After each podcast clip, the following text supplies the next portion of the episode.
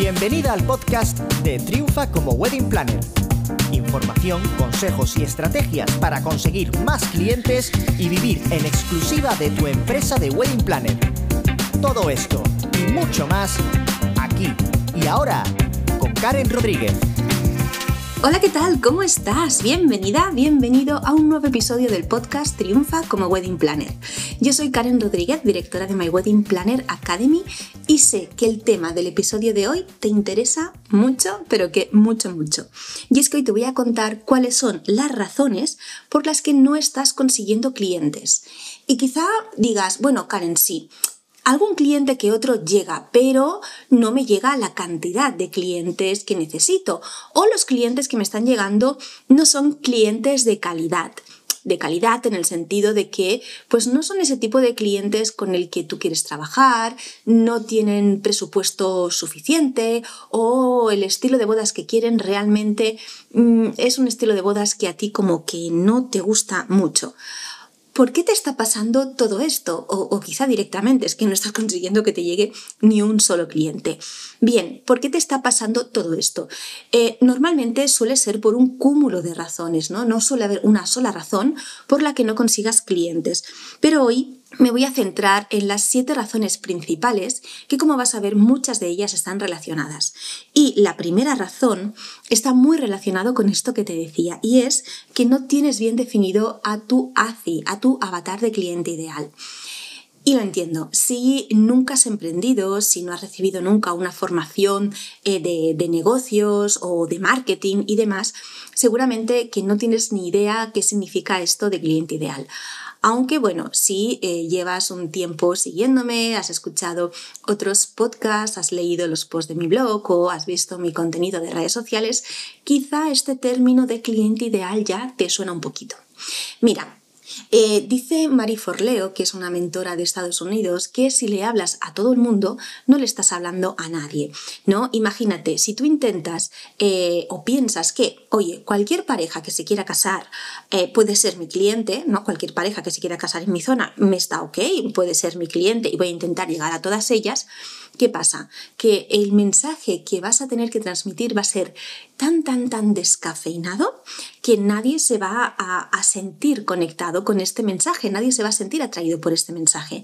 Por ese motivo, lo que tú tienes que hacer es centrarte en un solo tipo de parejas. De entre todos los tipos de parejas que hay en el mercado y más concretamente de entre todos los tipos de pareja que pueden haber en tu zona, elige a un tipo de pareja, a ese prototipo, a ese avatar de cliente ideal. Piensa cómo es eh, esa pareja con la que a ti te gustaría trabajar.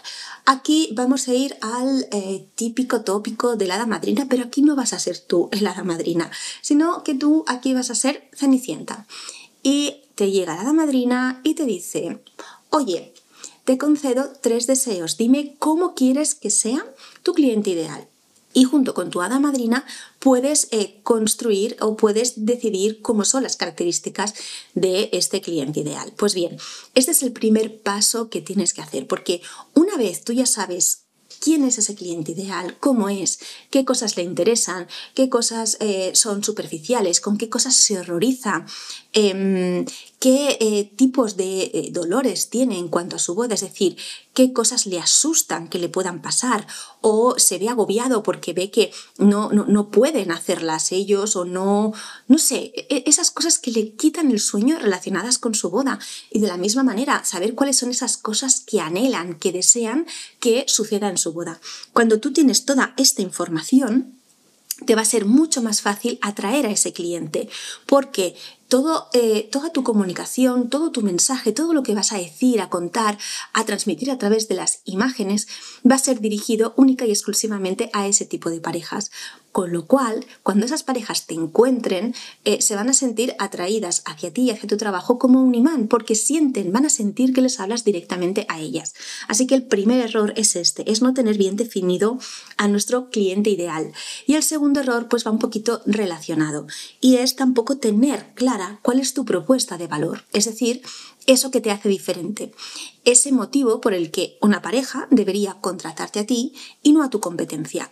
Y no me digas, no, yo es que no tengo nada que me haga diferente o que me haga especial, eh, no, no sé por qué deberían contratarme a mí, quizá incluso no deberían hacerlo.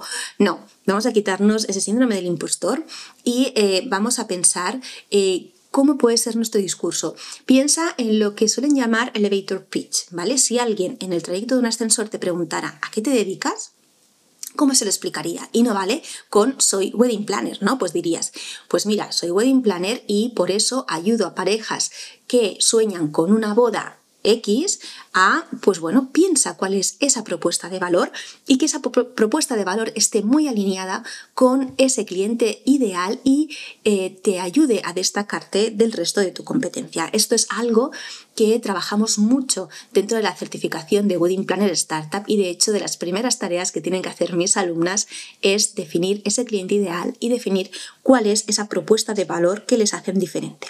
Vamos con el tercer motivo por el que no estás consiguiendo clientes y es que no te estás poniendo objetivos. De verdad, créeme, trabajar por objetivos es una de las mejores cosas que puedes hacer. Dicen que cuando quieres algo pero no haces nada para conseguirlo es simplemente un sueño, pero cuando le pones una fecha se convierte en un objetivo.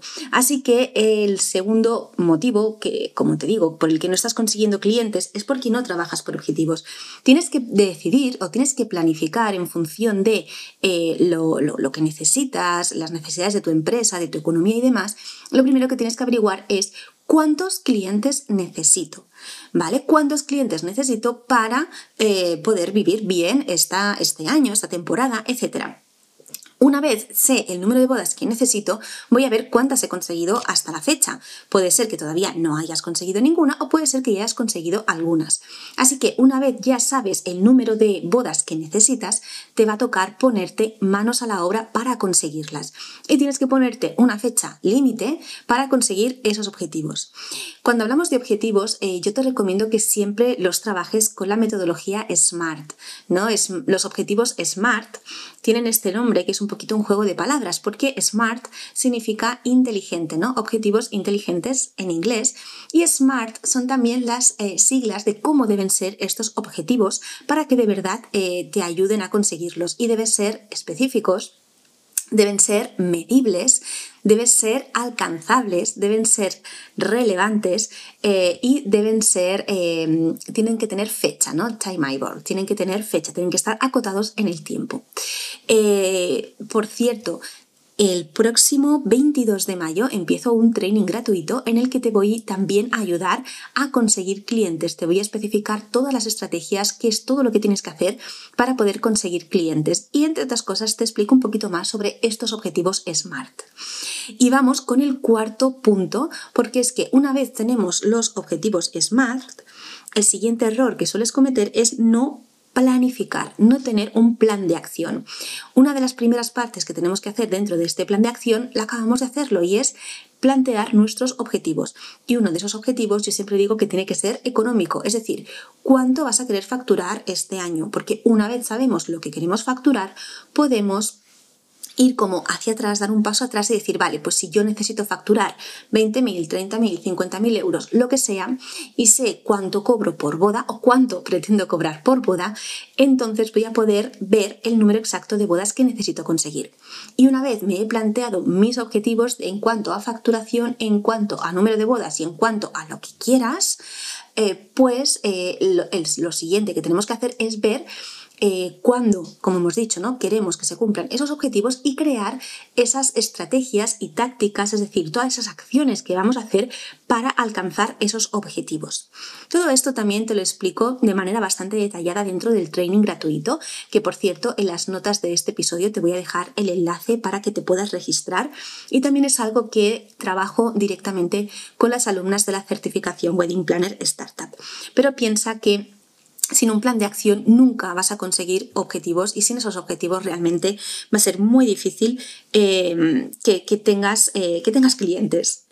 Vamos a avanzar con el quinto motivo por el que no estás consiguiendo clientes y es que no eres constante. Y cuando hablo que no eres constante es que vivimos en una sociedad, en unos tiempos en los que lo queremos todo y lo queremos ya. No, no nos gusta esperar y cuando hacemos algo queremos ver resultados inmediatos.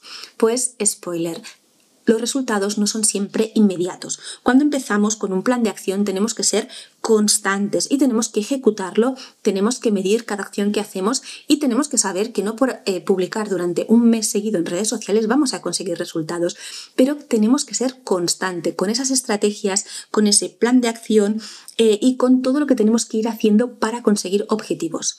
Créeme que eh, yo sé que en un mundo ideal tú quieres, quieres que, suceda, ¿no? De, oye, uno de mis estrategias es empezar a crear contenido y compartir en redes sociales, llevo una semana, no estoy consiguiendo resultados, llevo dos semanas, no estoy consiguiendo resultados, llevo un mes, no estoy consiguiendo resultados. No desistas, sigue, sigue ejecutando ese plan y sobre todo mide a ver dónde puede estar el fallo, dónde puede estar el error, pero también piensa que los resultados no son inmediatos y que los resultados vienen de la constancia, ¿vale? De ejecutar las cosas con estrategia y de ser constantes, de no dejar de probar, probar y probar, porque al final lo vas a conseguir. Así que, sobre todo, la constancia importante. Como tampoco te vas a obtener resultado si una semana publicas tres posts en Instagram, la otra no publicas nada, la otra de repente uno y luego te tiras tres semanas sin publicar constancia para todo. Y es que ya te digo, la falta de constancia es uno de los errores o de los motivos que te hacen que no consigas clientes, como también lo es el no hacer seguimiento. Y este para mí es uno de los errores más importantes. Si simplemente te centraras en este, en este motivo, en este error, estoy segura de que cerrarías muchos más clientes de lo que estás haciendo ahora. ¿Ya qué me refiero con hacer seguimiento? Mira, te cuento, seguramente te habrá pasado. Em, tienes una reunión con una pareja, les envías el presupuesto y estás a la espera de que ellos te den el feedback y sientes que te están haciendo ghosting, ¿no? Que es como la pareja fantasma que de repente desaparece y nunca más se supo.